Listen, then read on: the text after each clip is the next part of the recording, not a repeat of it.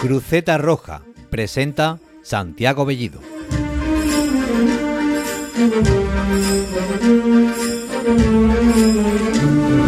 Muy buenas a todos y bienvenidos a este programa, a esta Cruceta Roja.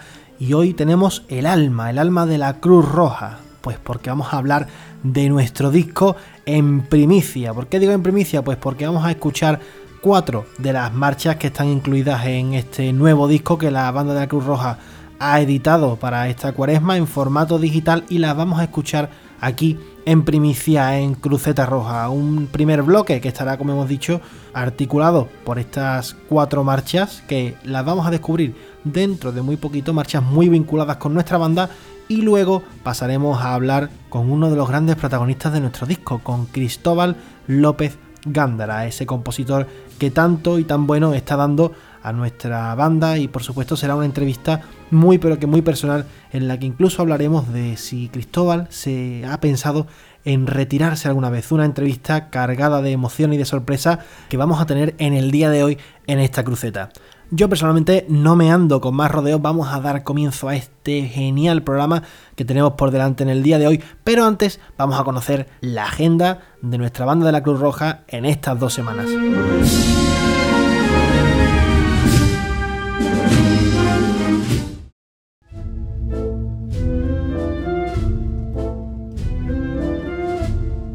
Nunca antes lo habíamos hecho porque hemos tenido unos meses en los que hemos estado trabajando a fondo en este disco nuevo, Alma. Hemos trabajado con el alma para prepararlo, pero ahora sí, ahora llega la cuaresma, llega el trabajo arduo y la banda de música de la Cruz Roja tiene agenda y en estas dos semanas que tenemos por delante, desde hoy miércoles hasta dentro de 14 días, la banda de música de la Cruz Roja estará en la gala del Olivo de Plata el próximo 4 de marzo. Ahí estaremos para interpretar diversas marchas profesionales junto a nuestra querida Hermandad de la Redención en una gala que ya es santo y seña de la cuaresma sevillana. Ese será nuestro único compromiso en estos 14 días, aunque es una manera magnífica de empezar la cuaresma y de carburar con todo lo que estará por llegar y que os contaremos aquí en Cruceta Roja.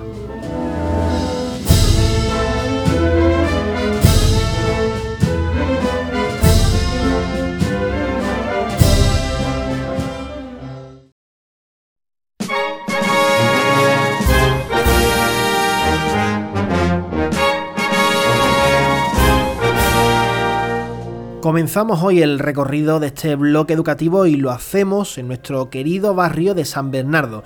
Vamos a desglosar cuatro de las marchas de las 15 que se dan cita en nuestro nuevo trabajo discográfico Alma y empezamos, como hemos dicho, en nuestro barrio, en San Bernardo, con la marcha María Santísima del Refugio, una marcha compuesta en el año 2018 por Cristóbal López Gándara, quien ya os anticipamos que estará con nosotros posteriormente, debido a que también está muy presente en este nuevo disco y por eso habíamos dicho antes que era un compositor con mucha alma. María Santísima del Refugio se trata de una marcha que en casi dos minutitos ha condensado todo lo que tiene que decir una forma marcha antes de su trío, en el que este autor se explaya por completo. Siempre me ha parecido maravillosa la forma en la que Cristóbal desglosa el tema principal y el fuerte de bajos con una fuerza arrolladora pasmosa, razón por la cual nos vamos a quedar con el inicio de esta marcha. María Santísima del Refugio en sus primeros compases para abrir este este bloque en el día de hoy.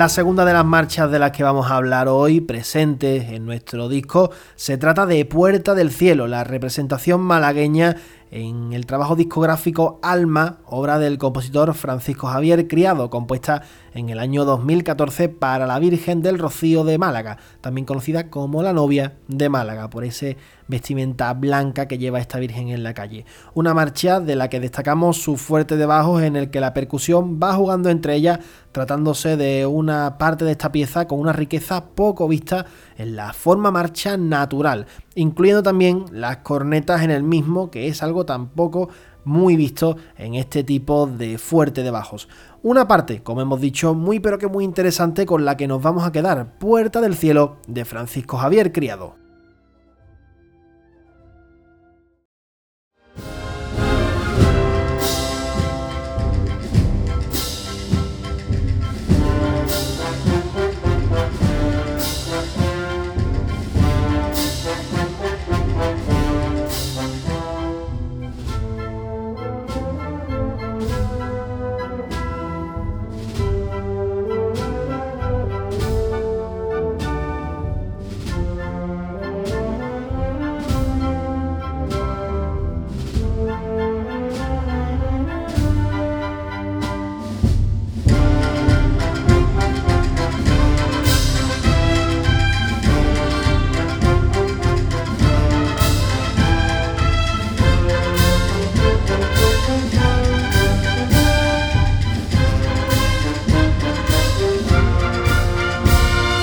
De Rocío a Rocío, solo hay Rocío, que diría el gran y admirado Carlos Herrera en su pregón de Semana Santa, volvemos a Cristóbal López Gándara y seguimos también con la Virgen del Rocío, aunque en este caso la titular de nuestra Hermandad de la Redención, quien recibió en el año 2018 la marcha María del Rocío, una de las obras quizás más completas de Cristóbal. Un inicio dulce, un tema principal precioso y un fuerte debajo que, en fin, mejor que lo escuchéis vosotros mismos porque se trata de una obra maestra.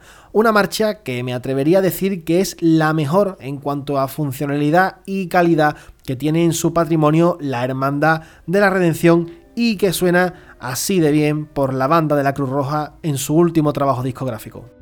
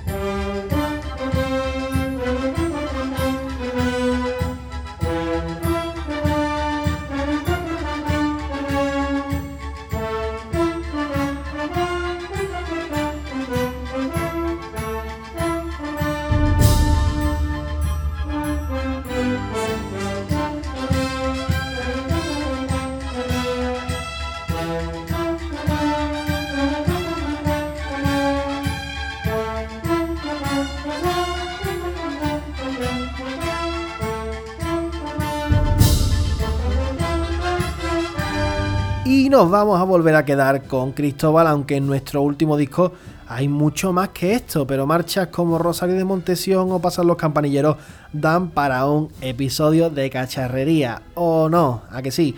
Por eso, antes de hablar con su compositor, con Cristóbal López Gándara, nos quedamos con Saeta a nuestro Padre Jesús de la Redención, dedicada también a la Hermandad de la Redención y estrenada el pasado mes de noviembre por nuestra banda, una marcha que representa perfectamente el dolor de Cristo en Getsemaní y que termina con una saeta por carceleras preciosa inspirada en una de las muchas que le llueven al Cristo de la Redención en la tarde del lunes santo y justo con esa saeta nos vamos a quedar en el día de hoy en este bloque educativo.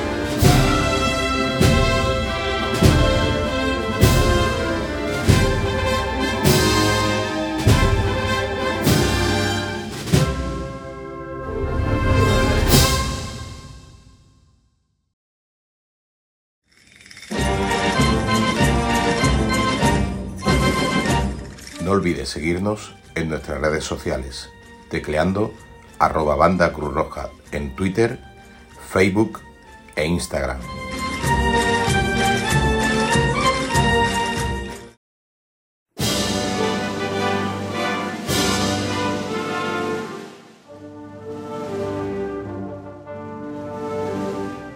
Ya hemos hablado de, esas marchas, varias de las marchas que están en este nuevo disco de la Cruz Roja y como habéis podido comprobar, un compositor que está muy pero que muy presente es Cristóbal López Gándara, un buen amigo de esta casa, quien tenemos con nosotros en nuestros micrófonos. Cristóbal, ¿qué tal? ¿Cómo estás?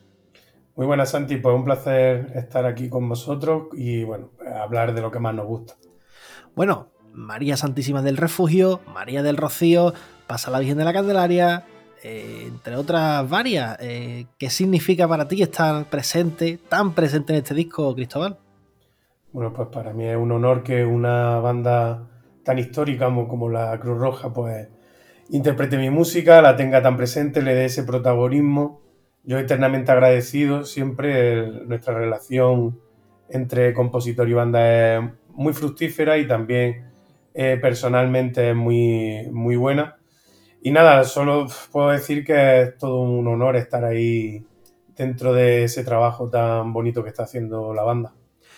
Tú has dicho que la, banda y, tú tenéis una relación muy buena. ¿A, cuándo se remonta esa relación? ¿Cómo surge? Cuéntanos un poco también eh, cómo surge esa, relación tan bonita que hay entre la Cruz Roja y, Cristóbal. Bueno, pues esto, esto se remonta varios años atrás a raíz del encargo que recibo de la Hermandad de San Roque para escribir la marcha La Gracia de María. Y bueno, y coincide, ¿no? Que en esa época es cuando la Cruz Roja coge este contrato eh, para el Domingo de Ramos eh, hispalense, bueno, y entonces es la primera vez que ellos interpretan música, música mía. Y desde entonces vimos que había una conexión, no sé, esto al final no, sé, no sabría explicarlo porque eh, las cosas surgen de forma espontánea, ¿no? Pero sí se ve que hay una muy buena relación entre las dos y que trabajamos muy bien juntos, ellos están contentos con la música que hago, les gusta a, los componentes de allí, entiendo. Y, y, al que no le guste, pues entonces tendrá que sufrirlo porque toca mucha, mucha música mía. Pero bueno, el, ya ahora en serio, bueno, se remonta a ese estreno. Además, también interpretaron otra marcha mía como es Dolores Etanubense, que en ese, que en ese año también la, la metieron dentro del repertorio.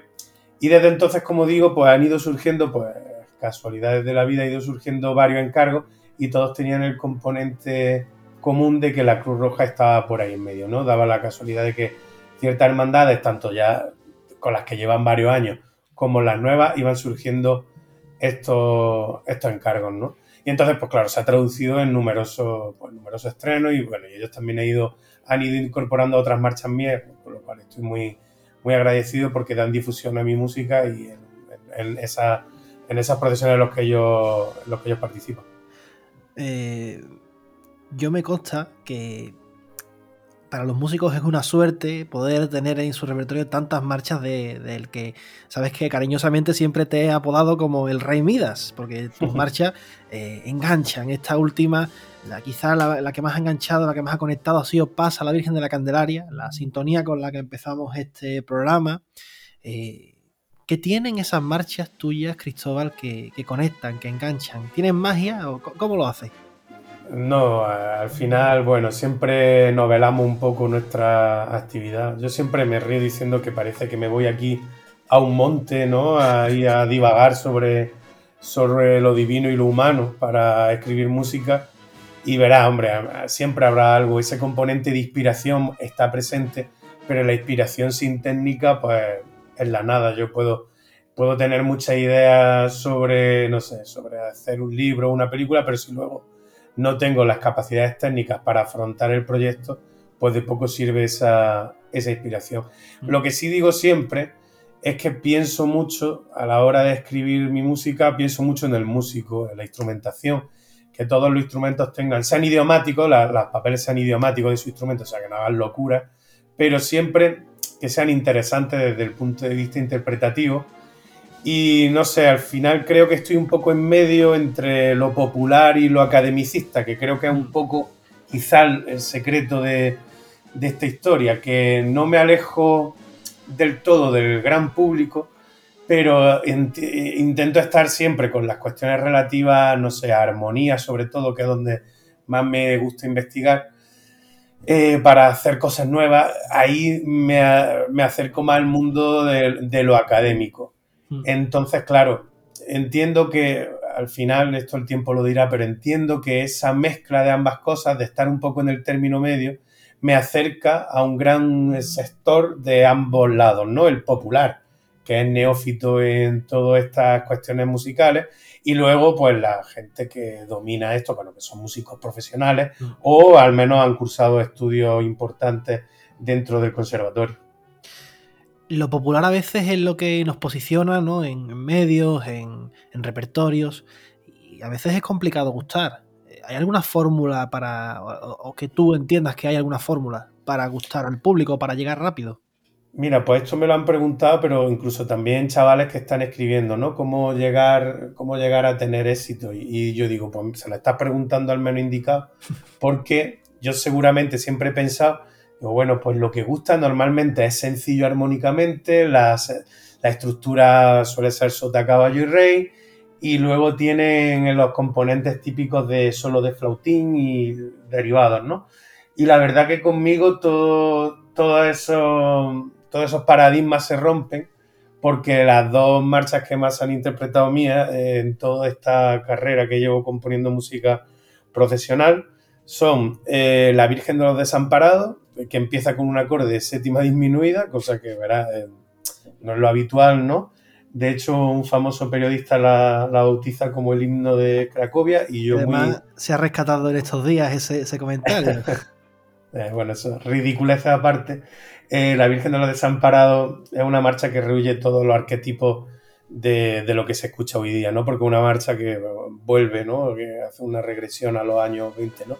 Del siglo XX y luego la otra que es todavía mucho más alejada de lo popular que es Dolores Saeta onubense, con una armonía y unos giros eh, que huyen eh, de lo popular, una melodía enrevesada, el, el, fuerte de abajo es cromático hasta la, hasta la extenuación, con relaciones tonales muy alejadas entre sí. Y entonces te digo, esas dos son las que más se interpretan de mí y, no, y rehuyen todo lo que puede ser la típica marcha de moda. Entonces, claro, digo, como el secreto de esto, si yo mismo no doy con esa tecla. no sé si, si me explico. Entonces, claro, eh, no, no, sé cuál no sé cuál puede ser el secreto de esto. Yo creo que al final es que haga algo bueno y si está en las condiciones, en el momento exacto, con la banda exacta y se toca en el sitio adecuado, llega más fácil y la gente, bueno, la vamos educando poco a poco para que pueda, para que pueda interiorizar música pues cada vez que pues, tiene más complejidad de, eh, de, forma intrínseca.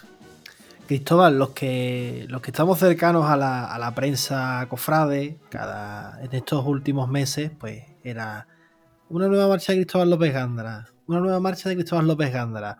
Cristóbal López Gándara está componiendo para el año que viene. ¿Cómo, cómo es llevar adelante tantísimos encargos, Cristóbal? me parece increíble. Sí, bueno, es llevar, sobrellevar el estrés de la forma que no te tires por la ventana. Es la única, ¿sabes? Porque llevo, no solo compongo, pues tengo mi, mi trabajo como profesor de fundamentos de la composición aquí en el Conservatorio de Úbeda dirijo tres o cuatro bandas y aparte escribo música. Bueno, eh, me enseñaron algo en el conservatorio, que aquí en el Conservatorio Superior de Granada, cuando estudié la carrera, y es que si, si no compones rápido, el trabajo te lo quita otro. Y mm, no es que lo lleve como una máxima, pero sí intento optimizar los tiempos de composición, también por una cuestión estética a la cual obedezco, que es la idea más pura y más original y la primera que te sale, esa es con la que debes de quedarte. Todo lo que venga después es arreglar o desarreglar esa idea que es tan pura, ¿no? Que es la magia que tiene la, escritura musical, ¿no? Y entonces, pues te digo, al final es optimizar recursos al máximo y cuando decir, bueno, tengo que afrontar esto, pues tú me lo tengo que quitar en un día y punto, y no hay, y no hay más historia. Estoy concentrado al mil por cien, eso sí, o sea, desconecto todo lo que hay a mi alrededor, nadie me puede molestar, me encierro aquí en mi sala de mi estudio, ¿no? Eh, con el piano y escribo lo más rápido posible, pero no, no con prisa, sino tengo este día para hacer mm. esto y me lo tomo como, como un trabajo y así, y así vamos, afrontando, vamos afrontando esto. También hay que decir y aclarar una cosa, me va a permitir un pequeño espacio para que lo aclare y es que cuando salen tantos estrenos, obviamente, por supuesto, lo primero no son culpa mía, sino culpa de la gente que me lo encarga, ¿vale? Que no voy yo distribuyendo como pueden hacer otros, voy distribuyendo aquí marcha como si fueran churros, sino que me la, obviamente me la solicitan. Hace muchos años que no escribo algo de motu propio. Y, también, bueno, decir que, esta música que voy desarrollando, que se va estrenando, no está escrita y se estrena, ¿no? O sea, que no estoy todos los días aquí metido, sino que hay mucha, y sobre todo ahora a raíz de la pandemia, pues que hay música que se está estrenando que es de 2019. Como comprenderéis, ahora se van a juntar 15 millones de estrenos, pero es que son de, son de hace dos años, alguna incluso, ¿no? Se han ido acumulando las cosas y bueno, pues al final parece que escribo más de lo que hago, que escribo mucho, ¿eh? Pero que parece que es más porque se van como solapando, ¿no? Y entonces, bueno, hay una distancia temporal en la escritura de, de toda esta obra, obviamente. Yo personalmente, como sé que, sé que no puedes por tiempo, por puro tiempo, pero por mí como subirá el doble, porque eh, me parece maravilloso lo que, lo que haces y la forma en la que la haces.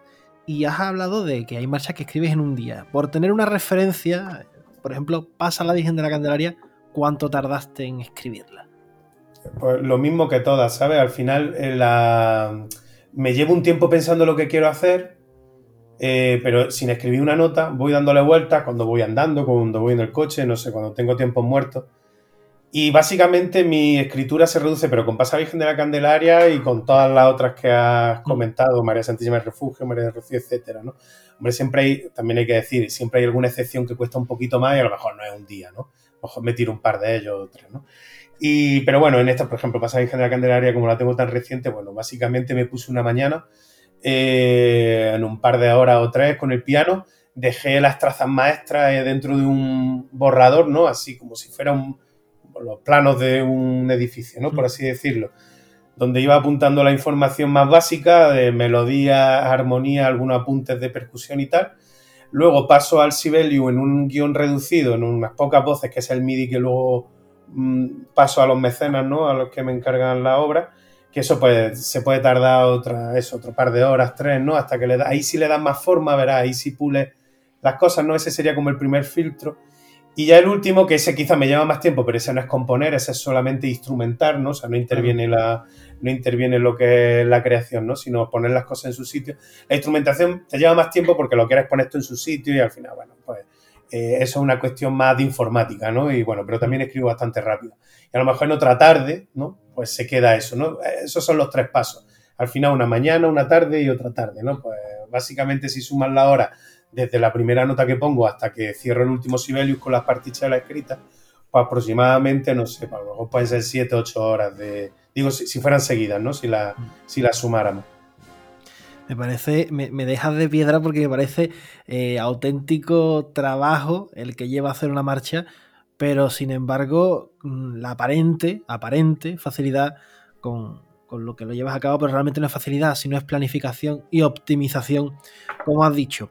Pero claro, Santi, perdona, eh, en eso que, perdona que te interrumpa, en, eso Que, en eso que comentas, la planificación también tiene mucho que ver, ¿verdad? Y no es tiempo que cosa se contabiliza, o sea, pensar y decir qué es lo que voy a hacer, esa es la idea matriz, hmm. eso es también muy importante, eso tampoco no computa porque no estoy escribiendo en el piano, eh, si me entiendes. Entonces, claro. Quizás son más eh, horas, ¿no? Las que echas pensando que. Son, más horas pensando quizás lo que voy a hacer que luego realmente de escritura. Pues, quizás sea algo bueno eso, ¿no? Al final, luego lo realmente complicado me sale más fácil, pero sí es verdad que hay que planificar las cosas. Tú no llegas al piano y te sale todo. Eso no, eso no funciona así. Y de todas las que has hecho, Cristóbal, ahora entiendo que, recapitularlas todas incluso sea complicado, pero ¿cuál es la marcha que más te ha llenado? De todo lo que he escrito, independientemente de esas Cruz Rojas, de todo lo que yo Sí, sí, sí, de todas las que has escrito. Buah, eso es muy complicado, ¿verdad? Porque es como decir em, a qué hijo quieres más, ¿no?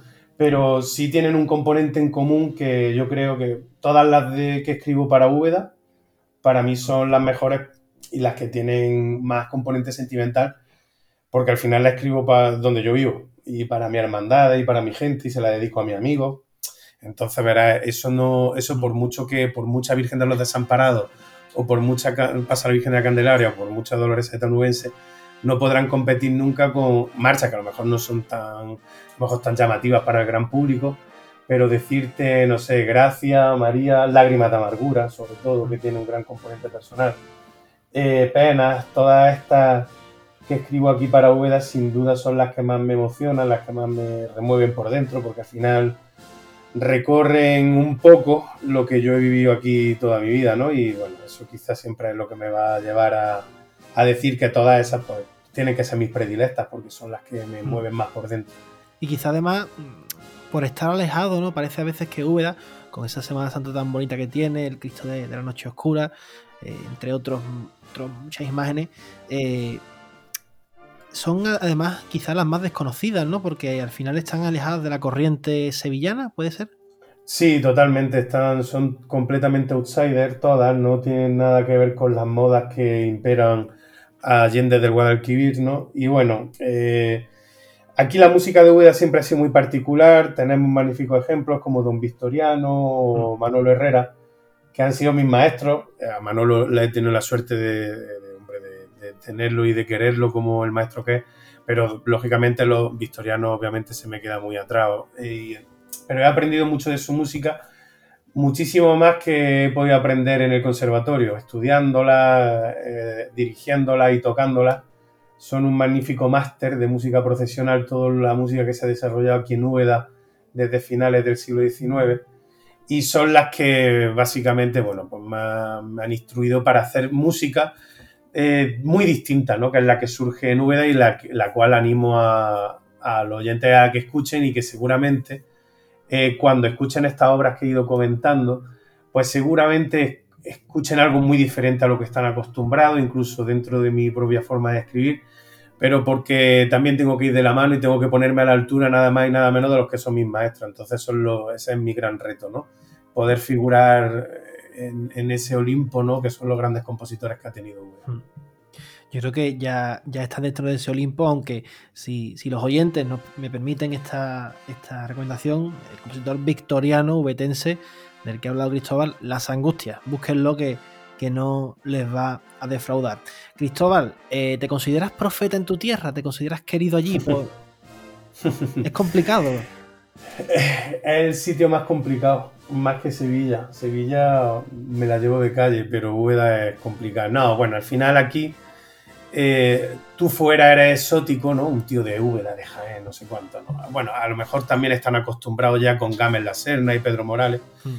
Pero aquí en Úbeda no dejó de ser el, hijo de, del Lomas, ¿no? Del de, que tiene la tienda de ropa en la calle Nueva. Y entonces es difícil de asimilar quizás para la gente las cosas que yo hago para afuera, ¿no? Y, porque me llevan conociendo, ¿no? Desde toda la vida y me ven correteando por aquí desde hace 33 años. Entonces, eso quizás a lo mejor les cuesta asimilar. Pero ojo, yo me siento muy querido por la mayoría de los, de los y cada vez que tienen oportunidades de, demostrármelo, me paran por la calle, por las señoras ¿no? que acuden a los conciertos, bueno, a mí eso me llena tela, ¿sabes?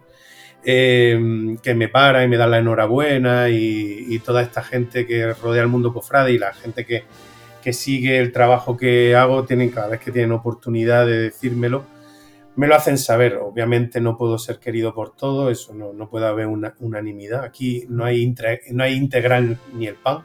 Entonces, eh, lógicamente, bueno, eso, pero yo creo que eso le pasa a todos, ¿no? Al final no puede haber unanimidad, pero en lo que es la mayoría de la gente que, que, se mueve en el mundillo, pues bueno, tiene reconocido el trabajo que hago. Tampoco voy buscando reconocimiento, sino hacer lo que más me gusta, que es componer. Es como un, una salida, ¿no? Eh, una distracción para mí, para mi, para mi, para mi propio estrés, ¿sabes? Algo donde yo me siento muy libre, muy tranquilo. Aquí es donde yo, mando y yo decido todo, ¿no? Y al final eso, pues quieras que no, pues te, te reconforta, ¿no? Es como una salida casi también espiritual. Cristóbal, eh, vamos a pasar de nuevo a tu obra. Me encanta, aunque me encanta la verdad, este, esta retrospectiva que hemos hecho a tu yo más personal. Creo que el Cristóbal Ubetense es el que debería conocerse más, ¿no? Esa, ese Cristóbal que, ama su tierra por encima de todo. Y pero volvemos a tu, a tu obra. ¿Y hay alguna marcha que ahora con el tiempo, con la perspectiva, tú digas, ostras, pues no debería haberla hecho? Pues a lo mejor no debería haber tirado por aquí. Sí, claro, eh, eh, ver las cosas con perspectiva te ayuda, y bueno, y sobre todo en base a la experiencia, te ayuda a ver, no quizás no haberla escrito, porque al final tienes que, si te piden algo, tienes que hacerlo, pero que hacerlo de otra forma, sí, lo que pasa es que nunca voy a intentar, a no ser que sea una obra muy de juventud, como por ejemplo mi primera marcha, Jesús Caído, dedicada a la caída de aquí de Úbeda, que sí, el año pasado sí le di una vuelta, pero porque básicamente se alejaba tanto de lo que yo, o era tan poco música mía, sino que era más un ejercicio de, composición, ¿no? Eh, se alejaba tanto de, lo, de mi forma de escribir que ahora, pues, sí puedes verla, ¿no? Con claridad, sobre todo con una obra tan extensa como la mía.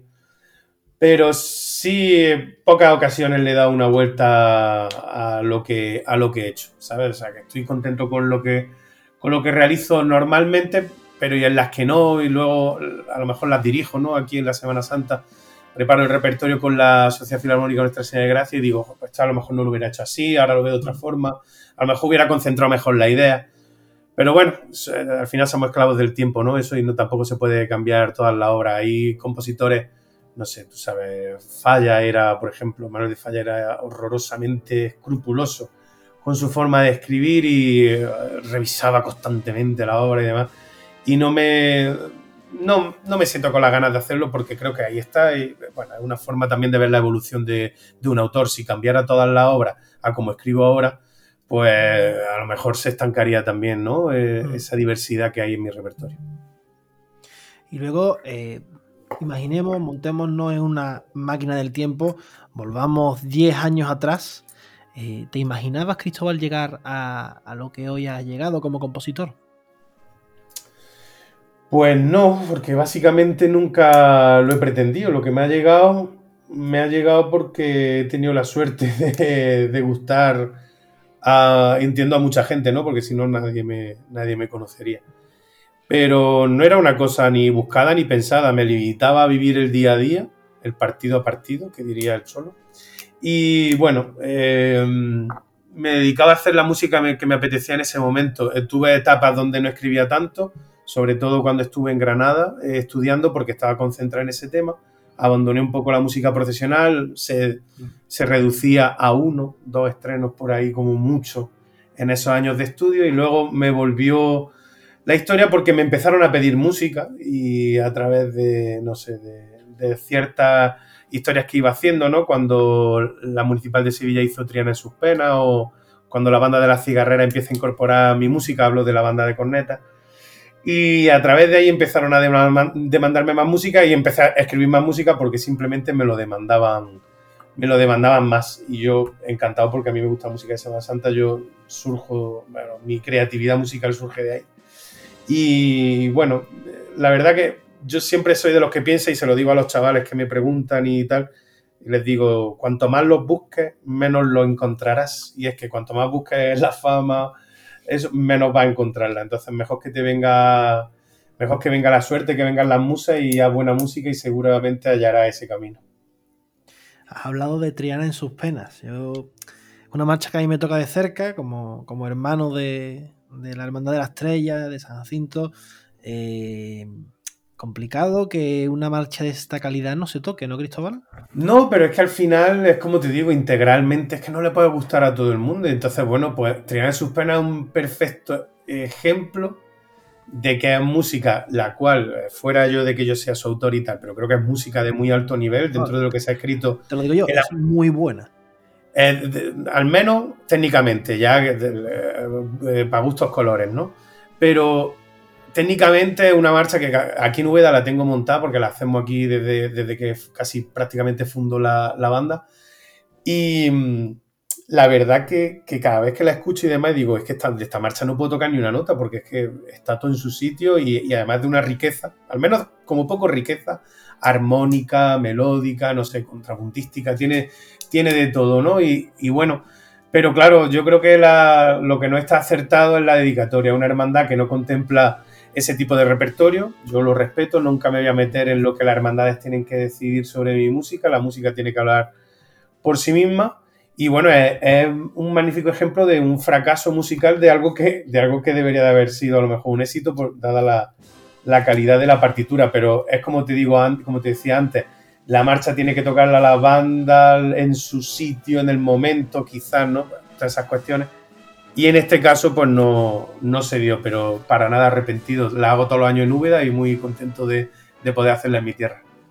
Yo la verdad que, como hermano me parece que es una marcha que debería estar en, los repertorios. Pero bueno, las hermandades al final son las que deciden y ahí no podemos hacer nada. Eh, Cristóbal, ¿qué consejo le darías al Cristóbal del futuro? Al que dentro de 10 años pues habrá estrenado Ojalá sea así otras tantas marchas y tenga eh, aún mucho que darnos. ¿Qué consejo le darías?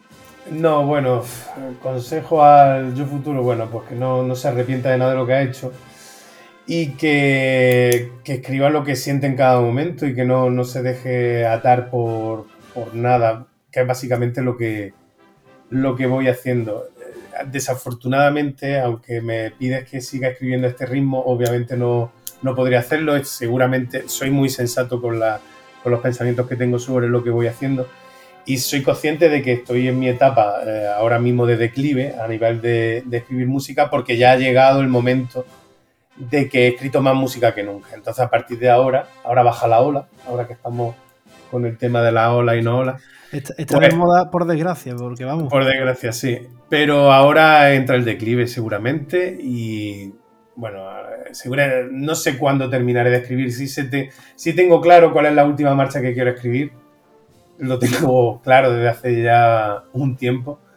Pero. Por pura curiosidad periodística, Cristóbal, si no, te, lo pregunto, me da algo.